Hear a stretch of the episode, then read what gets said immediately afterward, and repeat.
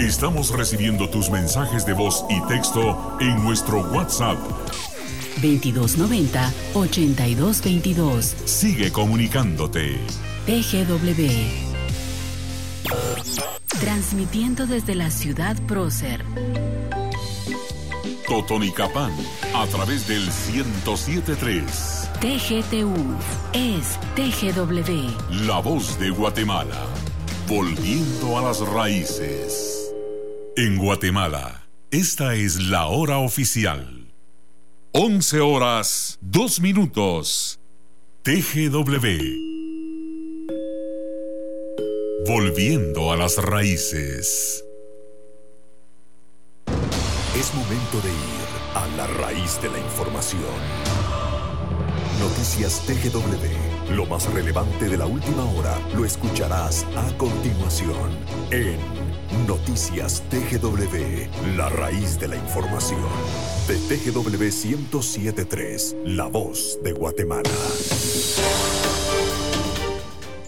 Muy buenos días, buenos días Guatemala, un gusto acompañarlos esta mañana de martes 23 de junio del año 2020. Un equipo de reporteros, editores y corresponsales estamos listos para brindarles lo más reciente del acontecer noticioso. Les saluda Vicky Cossack, hoy en los controles Kevin Chong, bienvenidos. Estos son nuestros titulares. Ministerio de Salud Pública, hoy en el diario oficial, las normas para la atención de menores de 17 años en todos los niveles de atención. Congreso de la República elige esta tarde a los 26 magistrados a la Corte Suprema de Justicia.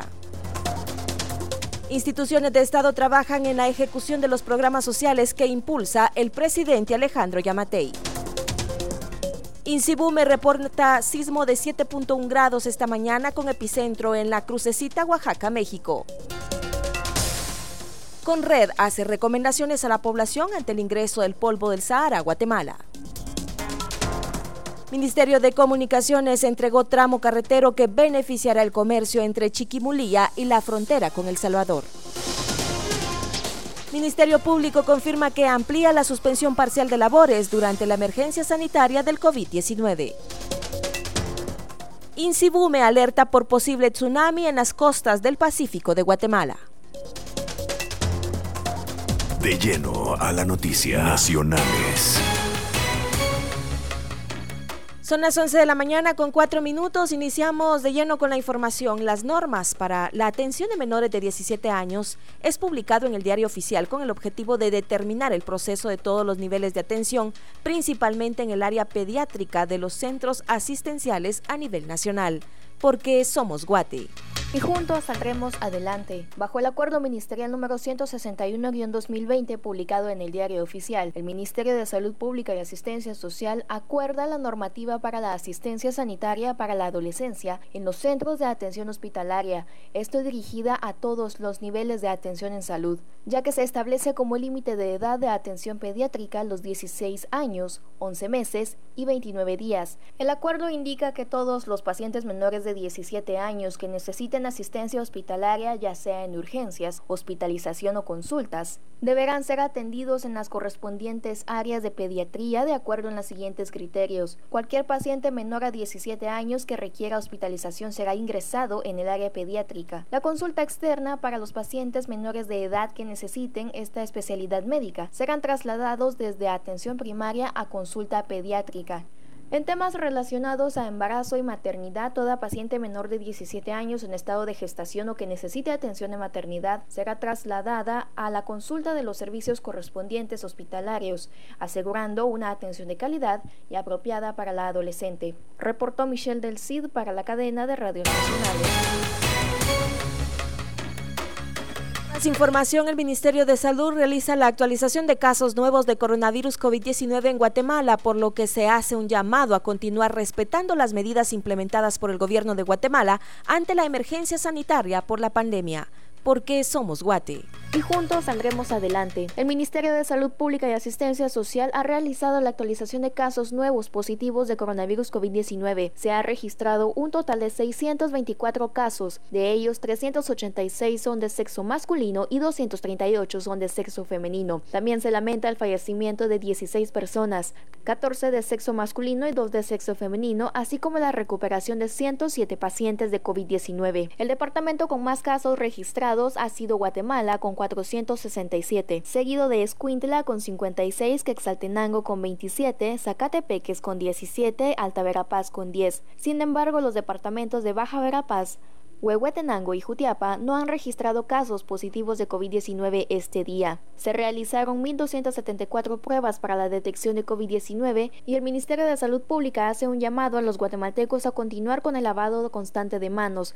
utilizar mascarilla y el distanciamiento social. Reportó Michelle Del Cid para la cadena de radios nacionales. 26 trabajadores del organismo judicial han resultado positivos de COVID-19 durante la alerta sanitaria en el país. porque somos Guate? y juntos saldremos adelante. Los trabajadores que resultaron positivos y el personal de turno fueron puestos en cuarentena para garantizar la salud e integridad de los empleados y usuarios del organismo judicial. Mario Sicaviza, portavoz del organismo judicial, manifestó que en los últimos ocho casos se registraron en sedes ubicadas en Guatemala y Quetzaltenango quienes laboran en los siguientes edificios. Palacio de Justicia, dos casos en dependencias administrativas. Edificio Jade, dos casos en dependencias administrativas. Órgano jurisdiccional de la ciudad capital, un caso. Quetzaltenango, un caso en dependencia administrativa de la cabecera departamental y un caso en órgano jurisdiccional de San Juan Ostuncalco. Chiquimula, un caso en órgano jurisdiccional por lo que atendiendo los protocolos establecidos por el Comité de Emergencia, las personas diagnosticadas, así como el personal con quienes tuvieron relación, han sido puestos en cuarentena. Sicavisa agregó que acatando los protocolos establecidos por el Ministerio de Salud y Asistencia Social, realizaron la desinfección de las áreas de trabajo de manera preventiva. Se han tomado las medidas de higiene y desinfección correspondiente con el fin de resguardar la salud e integridad de los trabajadores y usuarios manteniendo firme nuestro compromiso por resguardar la salud de los trabajadores y usuarios. Constantemente revisamos los protocolos de prevención, por lo que reiteramos el llamado a todos los trabajadores de la institución para el cumplimiento estricto de dichos protocolos y las recomendaciones emitidas por las autoridades competentes. Informó para TGW Alexander Girón. Y en más noticias, el Ministerio Público amplía la suspensión parcial de labores sin interrumpir los servicios para la población guatemalteca durante la emergencia del coronavirus COVID-19, porque somos Guate y juntos saldremos adelante. La suspensión parcial de actividades será del 23 al 30 de junio, esto con el objetivo de proteger la salud e integridad del personal y usuarios del Ministerio Público durante la emergencia del coronavirus COVID-19. Juan Luis Pantaleón, portavoz del Ministerio Público, manifestó que para no interrumpir los servicios prestados a la población en general, estarán laborando a través de turnos rotativos y teletrabajo. Todos nuestros servicios continúan ininterrumpidamente Todas las fiscalías continúan trabajando para usted y para su familia. Se priorizan los roles de turno y el teletrabajo. Les recordamos que pueden realizar sus denuncias por la app Reportes MP y por el sitio web www.mp.gov.gt. Además, les instamos a mantener todas las recomendaciones sanitarias como el distanciamiento social, uso de mascarilla y lavado de manos. Pantaleón agregó que hasta el momento 31 casos positivos de coronavirus COVID-19 se han registrado dentro de la institución, informó para TGW Alexander Girón. Y en más información, la Organización Panamericana de la Salud reafirma su compromiso con el gobierno de Guatemala para el fortalecimiento de la atención primaria en salud, con un convenio de apoyo por cuatro años para combatir la malnutrición. Porque somos Guate saldremos adelante. Oscar Barreneche, representante de la Organización Panamericana de la Salud en Guatemala, ha destacado la solidaridad hacia Guatemala ante la emergencia sanitaria por coronavirus COVID-19 e indica que la institución está comprometida con el país para continuar apoyando en la respuesta a la emergencia por esta pandemia, además de apoyar en otras acciones como la malnutrición y la atención primaria en salud. Así lo indicó Oscar Barreneche, representante de la Organización Panamericana en Guatemala. El manejo y la resiliencia desde el punto de vista de salud de esas comunidades a situaciones de emergencia. Y eso nos ha permitido en este momento estar reorientando, como lo, como lo mencionó el embajador, de pasar hacia, adelante esas actividades que ya formaban parte de ese proyecto eh, para ayudar a esos municipios que van, a estar cubiertos por ese eh, proyecto de atención primaria para que se vuelvan más eh, puedan responder mejor y ser más resilientes en el caso de la cuando en el caso del brote de la llegada del brote y para futuros para futuros problemas de este estilo. Esperamos que esto pueda seguir avanzando y que pueda implementarse porque eso va a ayudar a esas 22 comunidades que son de las más afectadas por no solo malnutrición crónica, pero por muchos de los otros indicadores importantes de salud. Y que sabemos desde ya que la COVID no solamente va a crear la Organización Panamericana de la Salud, desde que se presentó el primer caso de coronavirus COVID-19 positivo en Guatemala, ha brindado asistencia técnica a los hospitales nacionales, al Ministerio de Salud Pública y Asistencia Social y ha desarrollado e implementado orientación de manejo de casos de COVID-19 y preparación de instalaciones, reportó Michelle del CID para la cadena de radios nacionales. Desde la capital para la región occidental y planicie norte de Guatemala, Noticias TGW, la raíz de la información. Son las 11 con 12 minutos en más noticias. La CONRED recomienda a las personas protegerse ante el ingreso del polvo del Sahara para evitar problemas respiratorios, porque somos Guate y juntos saldremos adelante. El polvo proveniente del desierto del Sahara estará ingresando al territorio nacional según el monitoreo realizado por el ente científico del INSIBUME. Este fenómeno podría ocasionar en las personas problemas respiratorios. David de León, portavoz de la Secretaría Ejecutiva de la CONRED, recomienda a las personas sensibles de no exponerse al aire libre y si en caso tuvieran contacto lavar inmediatamente con abundante agua problemas relacionados con el sistema respiratorio y también problemas eh, con la vista, conjuntivitis, por ejemplo, podemos eh, presentar las personas, podrían, eh, podríamos enfermarnos en su momento de esta condición y también las personas con sufren de alergias, son asmáticos, también pueden tener efectos en la salud debido a la cantidad de partículas o las micropartículas que se estarían teniendo en el ambiente acá en el territorio nacional. Mientras tanto, la recomendación principal que se da a las personas es a eh, permanecer en, sus casas, no actividades al aire libre, eh, también tener mucha precaución con los menores. Si tenemos en algún momento algún tipo de eh, o sentimos partículas en los ojos, es necesario lavarlos con abundante agua y si tenemos ese malestar siempre acudir a un servicio de salud. También es importante cuidar o, cubrir los recipientes donde almacenamos agua, por ejemplo, para evitar que las partículas lleguen a caer en este lugar. De León agregó que antes de realizar la limpieza de este polvo en las viviendas, las personas deberán protegerse y rociar agua para evitar que las partículas se levanten y puedan ocasionar algún problema broncorespiratorio, informó para TGW Alexander Girón. Y en más información, la Policía Nacional Civil lamenta el sensible fallecimiento del primer agente positivo de coronavirus COVID-19 en el país, porque somos Guate. Y juntos saldremos adelante. Autoridades de la institución policial expresaron su solidaridad a la familia y lamentaron el sensible fallecimiento del oficial segundo, Julio Alberto Morales López, quien resultó positivo de coronavirus COVID-19 en el cumplimiento de sus labores. Jorge Aguilar, portavoz de la Policía Nacional Civil, manifestó que la agente pertenecía a la Subdirección General de Análisis e Información Antinarcótica, prestando sus servicios en el departamento de Zacapa. Su compañero falleció siempre en pro de la protección de la vida de, los guatemaltecos, recordándoles siempre de que es muy necesario quedarse en casa, quedarse dentro de su hogar.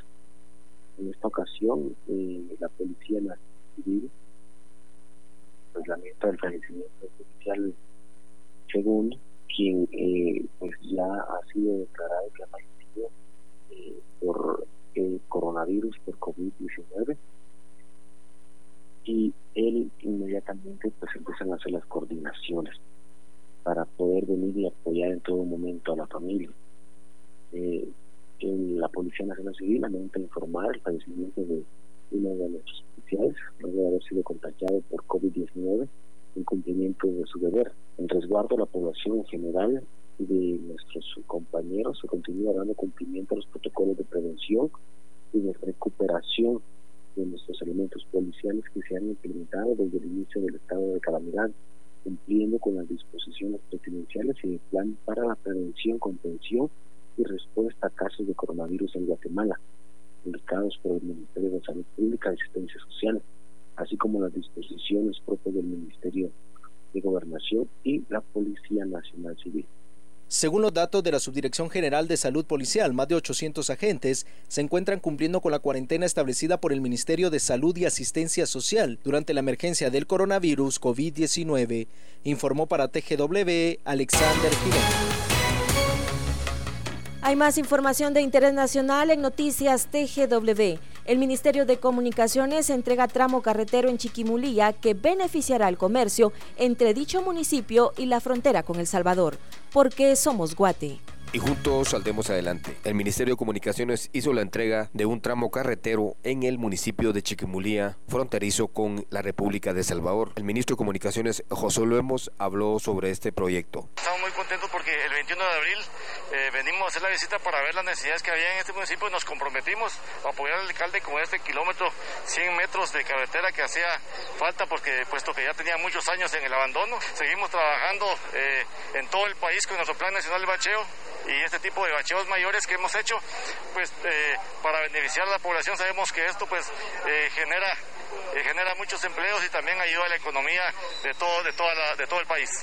Asimismo, los vecinos de Chiquimulía se pronunciaron sobre la finalización de esta obra. Pues esto está muy bueno porque teníamos años de ver de desastres este camino de aquí esta entrada para allá, como que hubiera sido camino de terracería. Ahorita está muy bueno este trabajo que se, hizo. Quiero dar gracias al presidente de Amatei por el apoyo que les ha dado aquí en esta calle, que era tan necesario, y al ministro también, que los ha apoyado. Informó Rui Tejeda para la cadena de la Nacional. El Congreso de la República programó elección de 26 magistrados para la Corte Suprema de Justicia en sesión programada para las 14 horas de este martes, porque somos Guate. Y juntos saldremos adelante. A las 14 horas de este martes está programada la tercera sesión extraordinaria en el Congreso. En esta, en la agenda, en el punto 7, se prevé la elección de magistrados de la Corte de Apelaciones y otros tribunales colegiados de igual categoría. El diputado Armando Castillo de la Junta Directiva habló al respecto. Como bancada viva, le puedo decir que nosotros eh, vamos con toda la disposición de que se elijan las cortes. Es lo que ha mandado la, Corte de Constitucionalidad. Así lo hemos pedido que se agendara, se agendó y, nuestro interés es eh, que se cumpla la ley. Creo que dentro de los 26 aspirantes hay buenos profesionales con trayectoria, con capacidad. Nosotros creemos que se debe de dar la elección y no se deben de estar buscando subterfugios o estar buscando artimañas ahí para retrasar más. No podemos tener a la, a la justicia de este país, no la podemos tener en el limbo. Es la columna vertebral de un Estado de Derecho. Aparte de la elección de magistrados que se contempla en la sesión del Congreso esta tarde, se prevé discutir la iniciativa que depone aprobar la ley para el fomento del trabajo marino. Asimismo, la iniciativa de ley que dispone a aprobar la ley de bonificación y pensionados y jubilados del Estado, informó Rui Tejeda para la cadena de radio.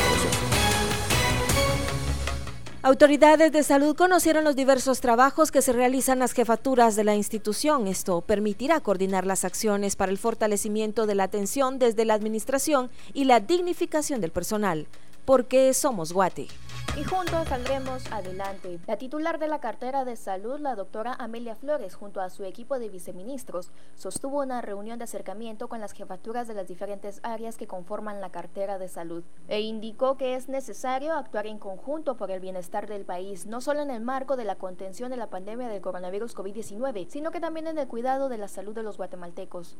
Así lo indicó la ministra de Salud Pública y Asistencia Social, la doctora Amelia Flores.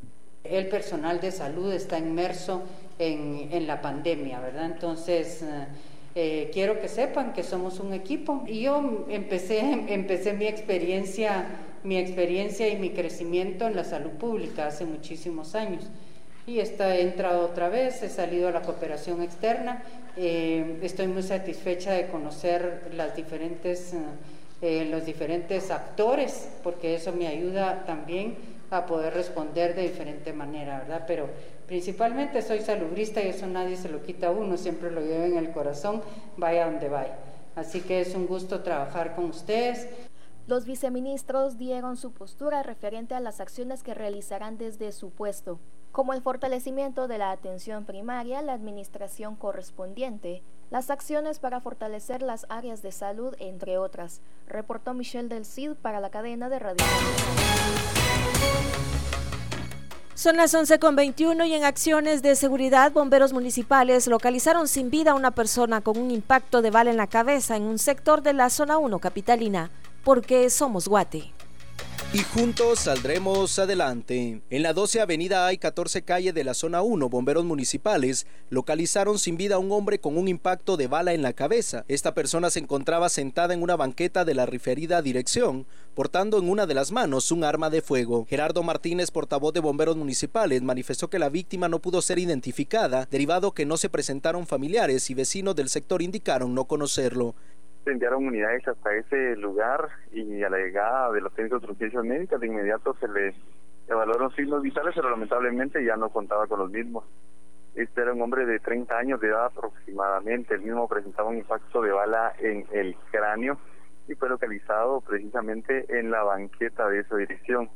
Este no ha sido identificado y vestía un sudadero negro, un pantalón café y zapatos también de color eh, café se observa también que una de las manos tenía un arma de fuego, pero se desconocen totalmente las causas por las cuales originó esta situación.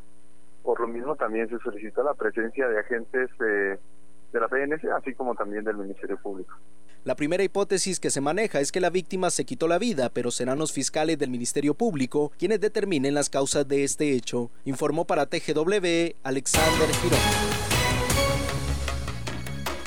El secretario del Consejo Nacional de Áreas Protegidas aclara sobre el video que circula en redes sociales sobre ruidos de animales en Parque Tikal en Petén, porque somos Guati.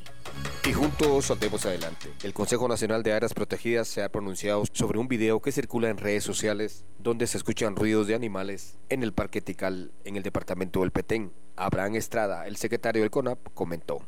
Sí, específicamente, pues hoy quisiera pronunciarme eh, en este sentido, ya que eh, verdaderamente ha sido eh, un motivo de mucha emoción para nosotros ver que en las redes sociales ha circulado un video en el cual pues se, logra ver a un guardarrecursos que, que está en, horas de la noche o madrugada. Eh, les quiero comentar que después de un buen análisis muy prudente y a profundidad con los diferentes técnicos que tenemos acá en CONAP, eh, pues se ha logrado determinar, no tenemos la, ciencia cierta o la, o la, total certeza de que sean eh, ruidos de, un coyote específicamente, pero pareciera ser que este tipo de sonidos se asemejan muchos a, a, este, a este tipo de especímenes. Eh, les quiero comentar que, pues, como ustedes bien saben, Tikal es, la ciudad de las voces de la naturaleza, le, llaman. Eh, y esto, pues, lo hemos logrado determinar con las, con las personas que les comento del, del plano técnico. Y, y es una, una actividad que, que realmente es muy, muy muy frecuente, podríamos llamarlo, especialmente después de las lluvias. Eh, esto los animales lo hacen, una, para saber en qué estado de ánimo están, si se encuentran en alerta, incluso para, hacen ese tipo de sonidos para tratar de ubicarse entre ellos y para poder coordinar un poco mejor.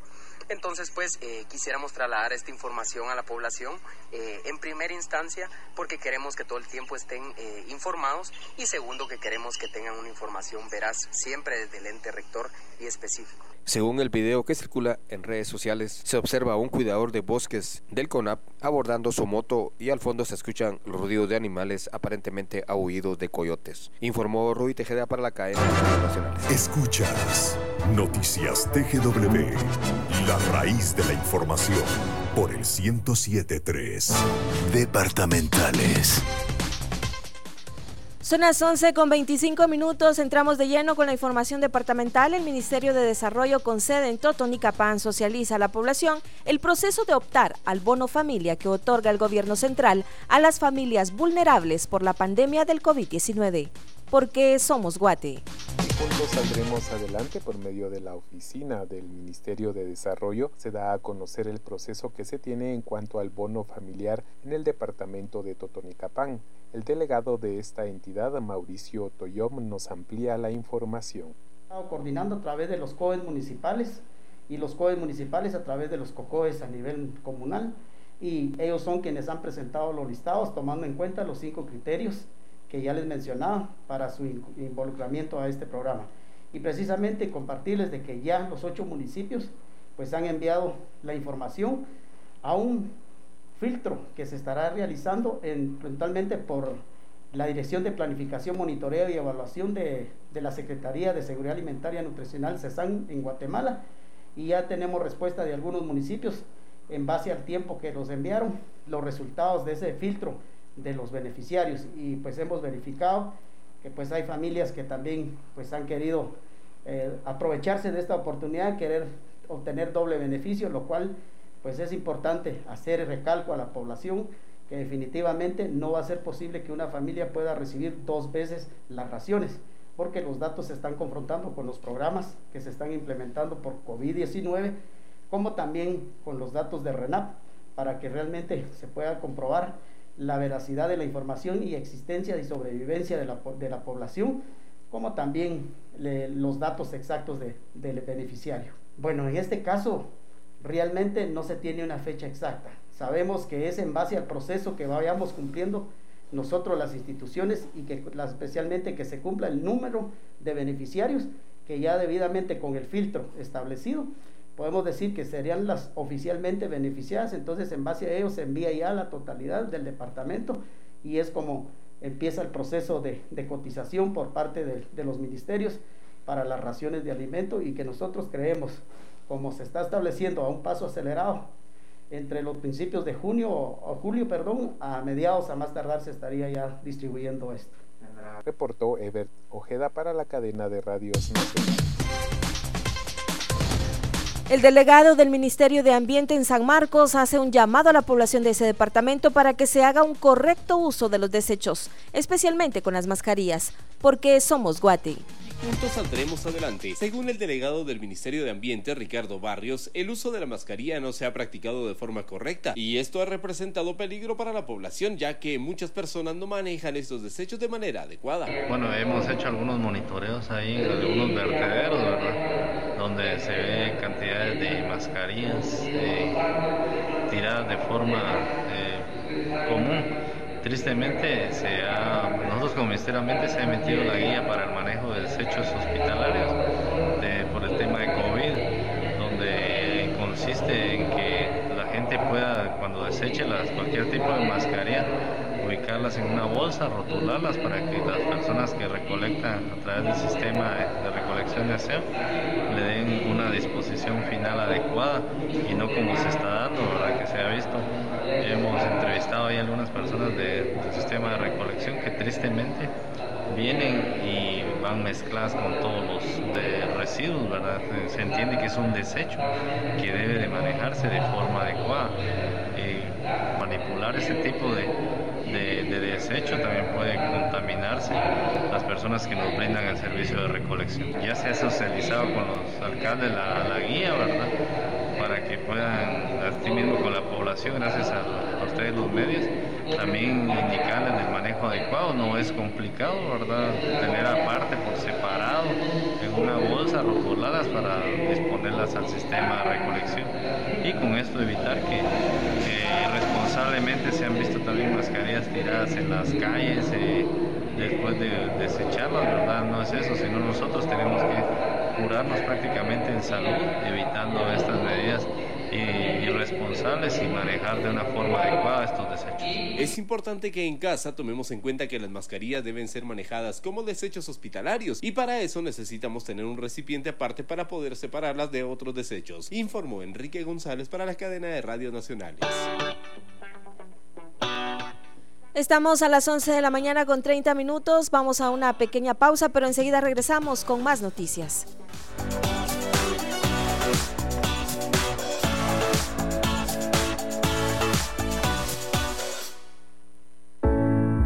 El mejor arquitecto es un maestro. Porque con cada enseñanza diseñó el camino de cada alumno. Y construyó los pilares más importantes de una nación. En TGW felicitamos a los maestros en su día. Porque ellos son la raíz de la enseñanza. Las noticias más relevantes del día están en Noticias TGW. Única emisión durante la época de contingencia a las 11 de la mañana, de lunes a viernes, transmitiendo desde la capital para la región occidental y la planicie norte de Guatemala. Noticias TGW, la raíz de la información. Por el 1073 de TGW. En esta época de contingencia, la información fluye de las fuentes principales.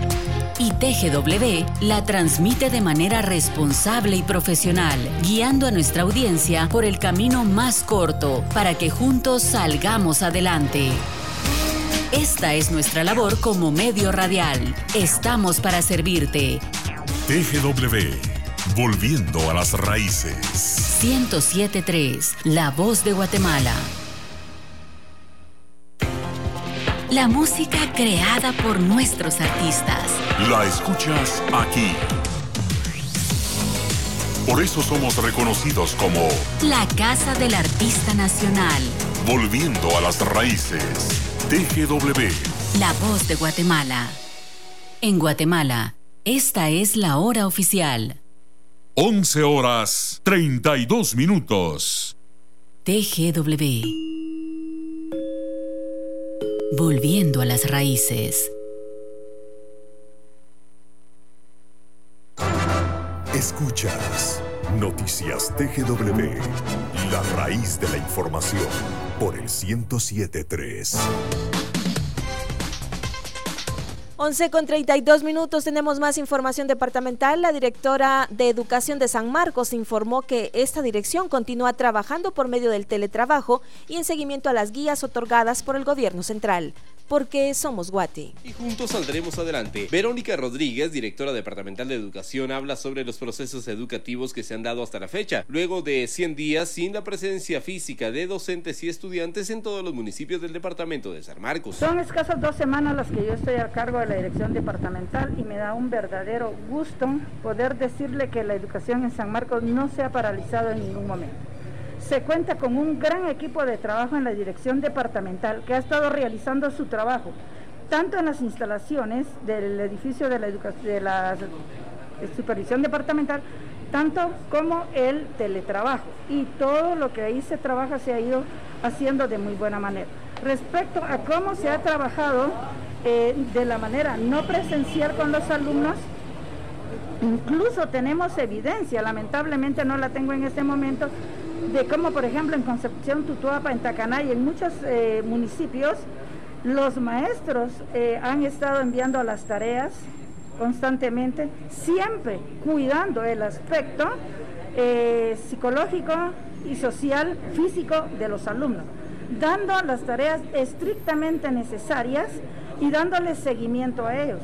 Entonces, gracias a Dios, hemos estado trabajando, se hacen los reportes constantemente al Ministerio de Educación y San Marcos está trabajando, estamos bien.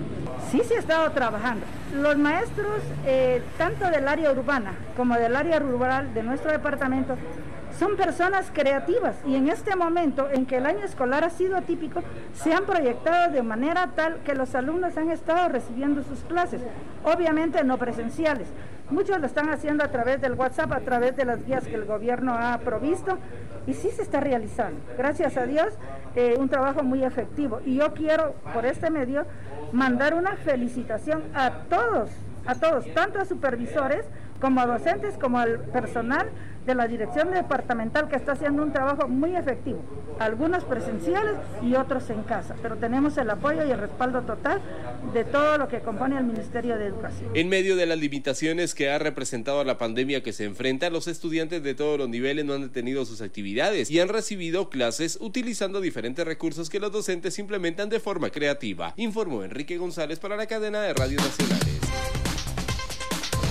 Un taller de costurería de Lix en Quetzaltenango elabora mascarillas y trajes de protección para personal hospitalario de la institución. Porque somos Guate. Y juntos saldremos adelante. El taller de costurería que se ubica en el hospital de Lix de Quetzaltenango elabora prendas para uso del personal administrativo, médico, paramédico y de otros servicios. Además, se les proporcionan mascarillas a los pacientes que padecen del coronavirus. Josué Son, encargado del taller de costurería del Hospital de Quetzaltenango Belix habló al respecto. Quiero compartirles algo acerca de lo que nosotros realizamos eh, acá en el taller de costurería de este de X Quetzaltenango. Y pues para empezar quiero contarles de que a raíz de, del problema que se vive en el país de, de, la pandemia, pues hemos estado haciendo prendas específicas que van con la intención de proteger al personal que está atendiendo a estas personas, como por ejemplo patas de médico, overoles, mascarillas, tanto para personal como para pacientes y pues eh, esto lo hacemos con la colaboración de seis personas que integran el, servicio de costurería.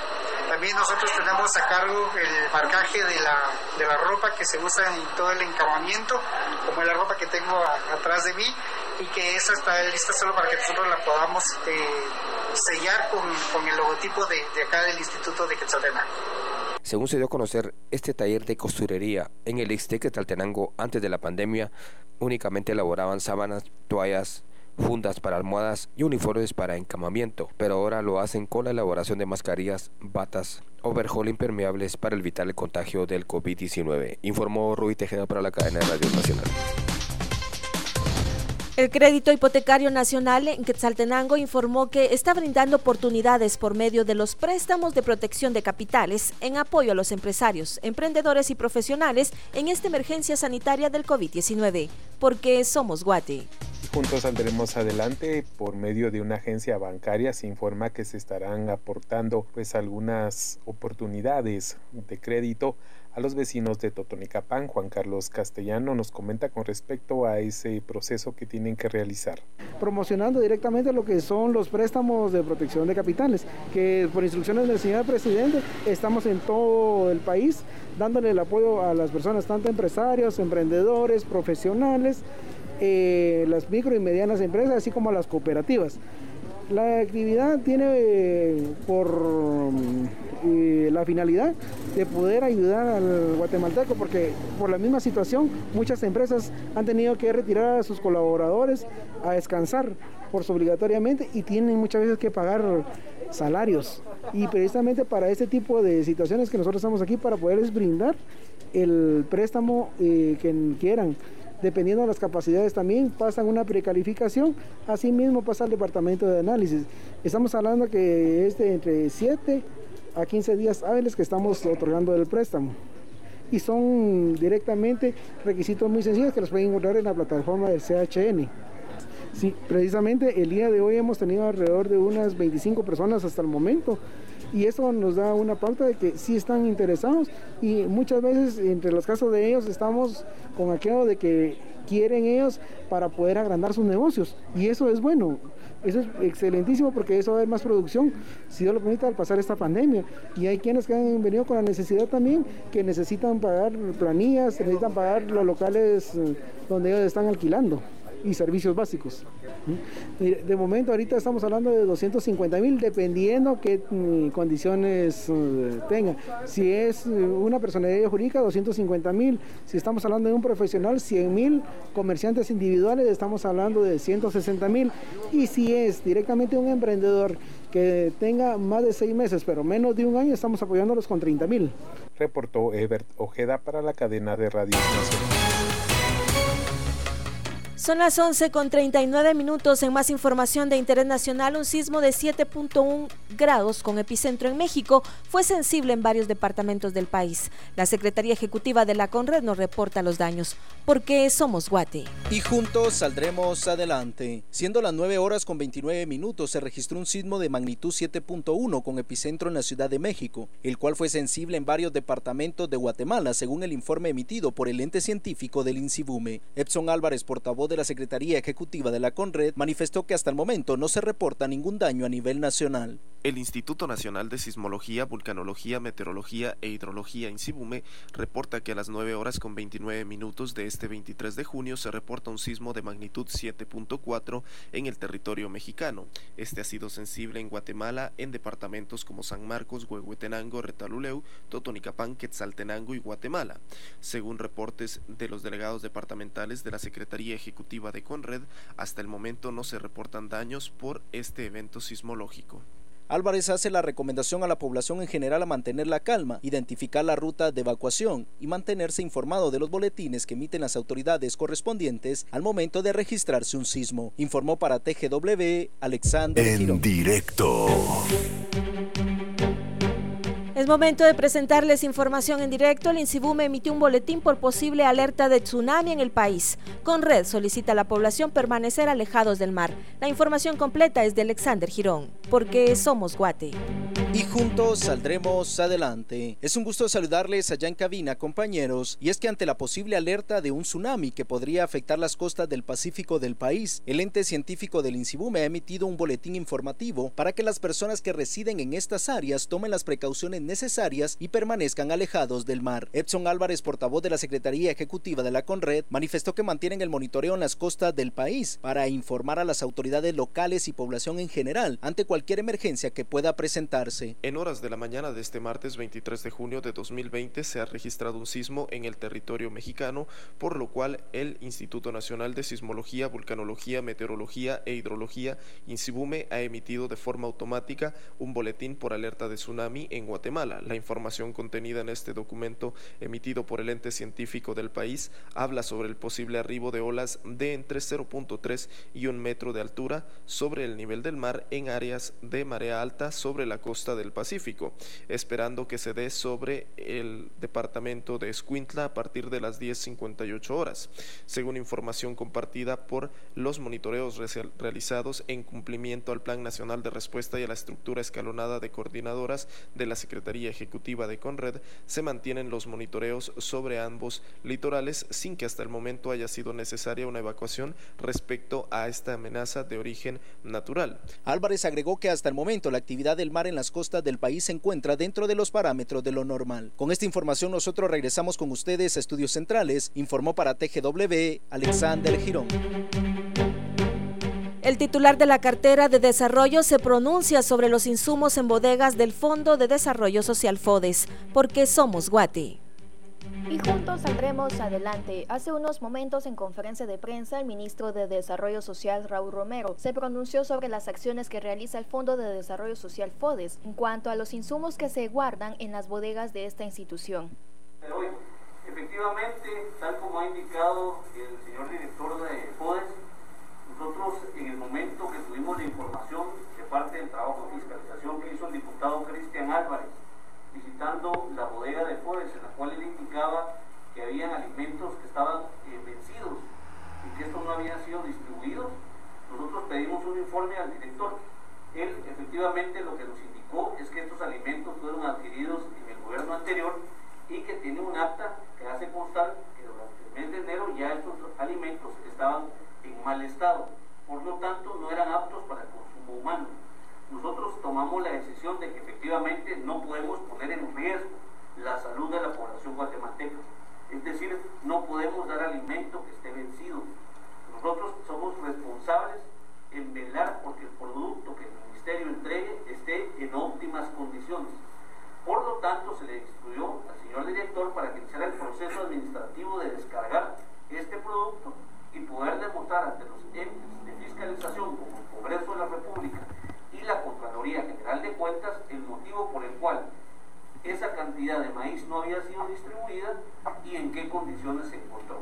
Es así como ya el señor director les ha enseñado el acta que a él fue entregada, de las cuales se les dará copia el día de hoy. Y también quiero señalarles que también se hizo mención de unas, creo que eran mil o mil quinientas botellas de aceite. Efectivamente, hemos hecho la verificación y esas mil botellas de aceite se vencían durante el mes de junio, es decir, durante este mes. El señor director me indicó que habían entrado algunas solicitudes pidiendo este aceite, se habían ya otorgado, pero por problemas de movilización, las personas a las que se había otorgado algunos cupones no pudieron venir a traerlos. La gestión que se está haciendo en este momento con el proveedor es que puedan ellos cambiar esas botellas por botellas que aún estén vigentes. Creo que eso es posible para poder garantizar que cuando haya la posibilidad de que las personas o organizaciones que la solicitaron puedan movilizarse y venir a traerlas, se les pueda dar un aceite que todavía esté con fecha vigente y no esté vencido. Según el titular de la cartera de Desarrollo Social, Raúl Romero, el objetivo de la institución es apoyar a las familias más vulnerables, principalmente las que se han visto afectadas ante la pandemia de coronavirus COVID-19. Es por eso que se busca que los alimentos que se le entrega a la población guatemalteca sean dignos y correctos para su alimentación. Reportó Michelle del CID para la cadena de radios nacionales. En el 107.3 está la raíz de la información. Noticias TGW. Internacionales. Alemania, España y Portugal vuelven a imponer el confinamiento por rebrotes de COVID-19, mientras la pandemia se acelera en todo el planeta. La información completa de esta y otras noticias del mundo con Radio Francia Internacional.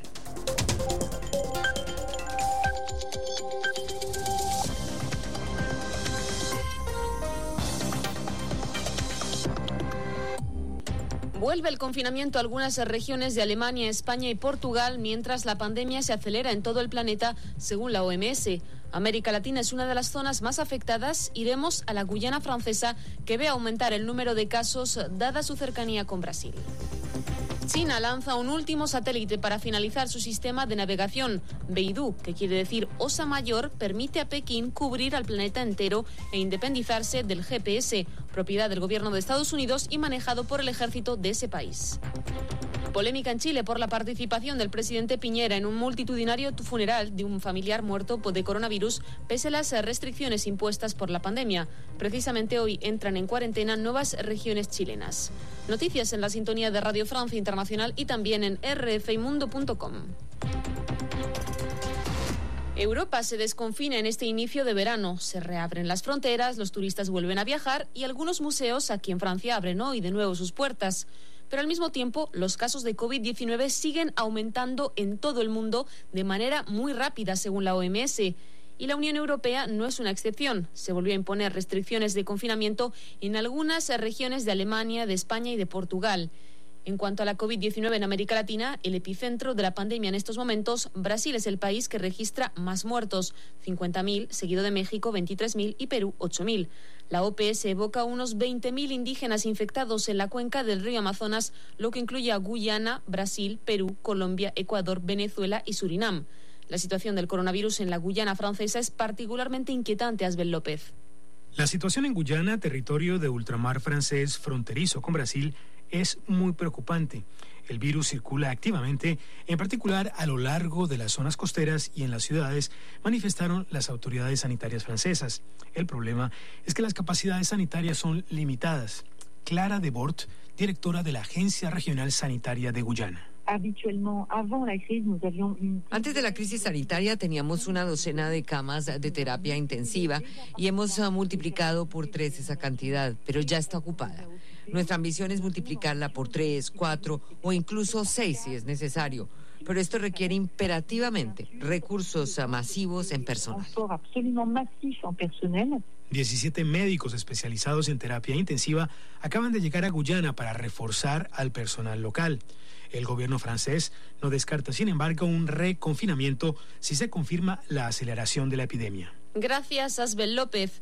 El GPS estadounidense tiene ahora un rival gigante. China terminó este martes su sistema de navegación Beidou gracias al lanzamiento de un último satélite. Con Beidou, que quiere decir Osa Mayor en mandarín, China puede cubrir el planeta entero y liberarse así del sistema de geolocalización satelital GPS, que es propiedad del gobierno de Estados Unidos y está manejado por el ejército de ese país, Angélica Pérez. Como un gran acontecimiento para la población y el ejército chinos, definen los expertos en cuestiones espaciales a Beidou 3. Para hablar claro. Pekín puede ahora protegerse de un eventual corte del GPS decidido por el gobierno de Estados Unidos en caso de conflicto entre las dos potencias. 100.000 científicos, ingenieros y técnicos trabajan desde hace tres décadas en la concepción del sistema de navegación chino.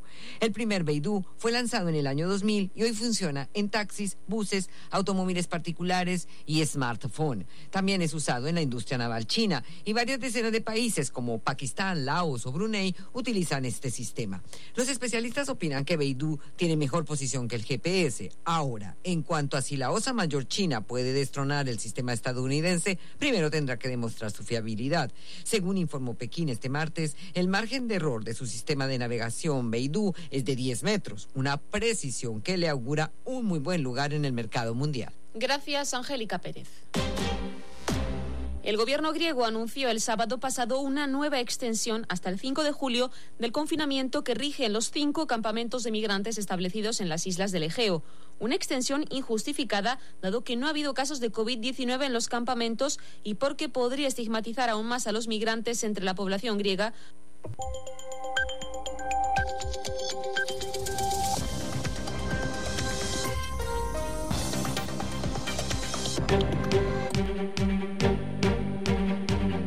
Son las 11 con 51 minutos en más noticias del acontecer nacional. En el marco de la emergencia sanitaria por la COVID-19, instituciones de Estado realizan trabajo interinstitucional focalizando las áreas donde se requiere más trabajo para asistir a la población con mayor necesidad. Esto por medio de la ejecución de los programas sociales, principalmente el bono familia. Porque somos Guate. Y juntos saldremos adelante. Un aproximado de 50 colaboradores del Consejo Nacional de la Juventud con Juve se ha unido de forma temporal al equipo de atención de call center 1512 para resolver dudas referentes al registro en el programa y el seguimiento del mismo Bono Familia, pues se recibe mil llamadas diarias aproximadamente. Dicho personal ha sido capacitado por el Ministerio de Desarrollo Social para conocer el funcionamiento del Bono Familia y se ubica en las instalaciones de la empresa Atento Guatemala SA, la cual fue contactada por el sector Contact Center y BBO, luego de un convenio establecido entre el Ministerio de Desarrollo Social y la Asociación Guatemalteca de Exportadores a Hexport para apoyar la plataforma tecnológica en esta intervención. En el caso del Fondo Bono Familia a cargo de la cartera de desarrollo, debido a que se tiene un gran alcance, se requiere disponer de recurso humano para asistir directamente no solo a las personas que califiquen como usuarias, sino también al resto de la población que funja como candidata para ser beneficiaria, reportó Michelle del CID para la cadena de radios nacionales. En directo. Juntos saldremos adelante. El vicemandatario Guillermo Castillo indicó que en reunión con representantes del gobierno de Guatemala, sector privado y sociedad civil se identificaron estrategias de cooperación para continuar promoviendo la seguridad alimentaria a la población y también representantes del sector privado y sociedad civil para los temas de seguridad alimentaria y nutrición. Este ha sido definido como el objetivo número uno del gobierno para los siguientes cuatro años. Sin embargo, el gobierno necesita también del acompañamiento, de la asesoría y de los consejos de todo el país que está involucrado en esta, que es una preocupación y que lo vemos como una prioridad. La reunión de hoy muy importante para poder identificar prioridades y cómo vamos a ir avanzando con la ejecución del POASAN 2020 y la estructuración del POASAN 2021. Sabemos que los recursos son limitados, pero haremos todas las prioridades correspondientes y agradecerle de verdad al sector privado y al sector de la sociedad civil el acompañamiento, porque esto es un esfuerzo ciudadano en el que ellos voluntariamente están participando y sabemos que nos acompañarán en todo este proceso. Entre los temas prioritarios que se abordaron en la reunión es el sistema de atención primaria, resiliencia en seguridad alimentaria y nutricional, centros comunitarios de desarrollo infantil integral, información para la toma de decisiones y transparencia y agua segura, saneamiento e higiene, reportó Michelle del CID para la cadena de radios nacionales. Escuchábamos información en directo en donde el vicemandatario guatemalteco presidió la reunión en la cual se presentaron propuestas de apoyo estratégico interinstitucional a la Gran Cruzada Nacional por la Nutrición. En más información, a través de Noticias TGW, eh, la vicecancillería ha logrado promocionar los productos guatemaltecos ante países internacionales como parte de las acciones de la diplomacia comercial en el marco de la pandemia del COVID-19. Porque somos Guate. Y juntos saldremos adelante. El Ministerio de Relaciones Exteriores indica que con el objetivo de fortalecer el comercio internacional con productos guatemaltecos, la viceministra de Relaciones Exteriores Shirley Aguilar comentó las acciones que se realizan desde la cartera para fortalecer esta actividad ante otros países. Hemos estado trabajando de forma estrecha con nuestras misiones diplomáticas en el exterior para lograr la admisibilidad de productos principalmente del sector agrícola, que es nuestro potencial exportador a nuevos mercados. Recientemente logramos la admisibilidad del, del, elote dulce, que es un producto muy bueno producido en Guatemala, ¿verdad? Y que vamos a exportar al mercado de Canadá ya sin ningún problema. Creo que este tipo de acciones son de suma importancia para lograr mejores condiciones eh, y, competitividad para nuestros productos. Consejerías comerciales en el exterior.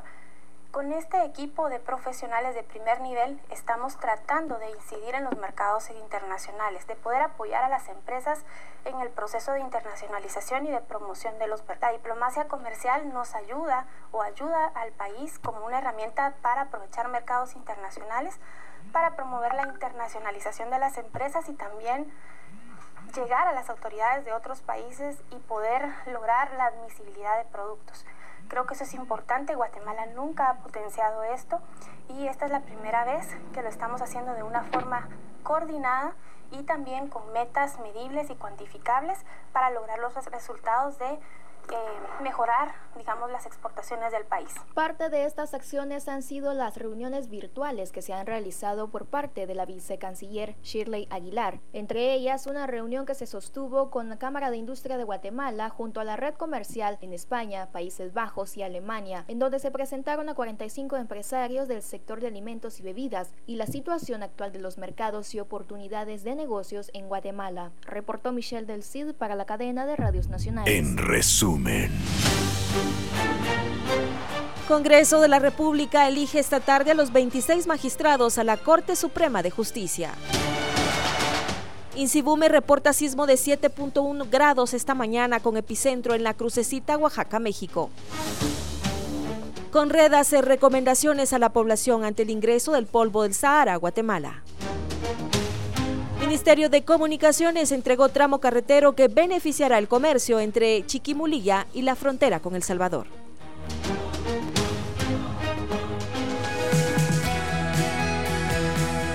Muchas gracias por su atención a esta emisión de Noticias TGW. Le deseamos una feliz tarde de martes, un buen provecho. Gracias por su sintonía. Soy Vicky Cossack. Con permiso.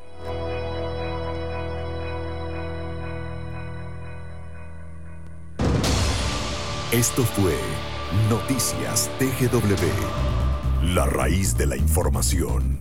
Lo más relevante en esta época de contingencia. Escúchanos de lunes a viernes a las 11 de la mañana por TGW 1073, La Voz de Guatemala.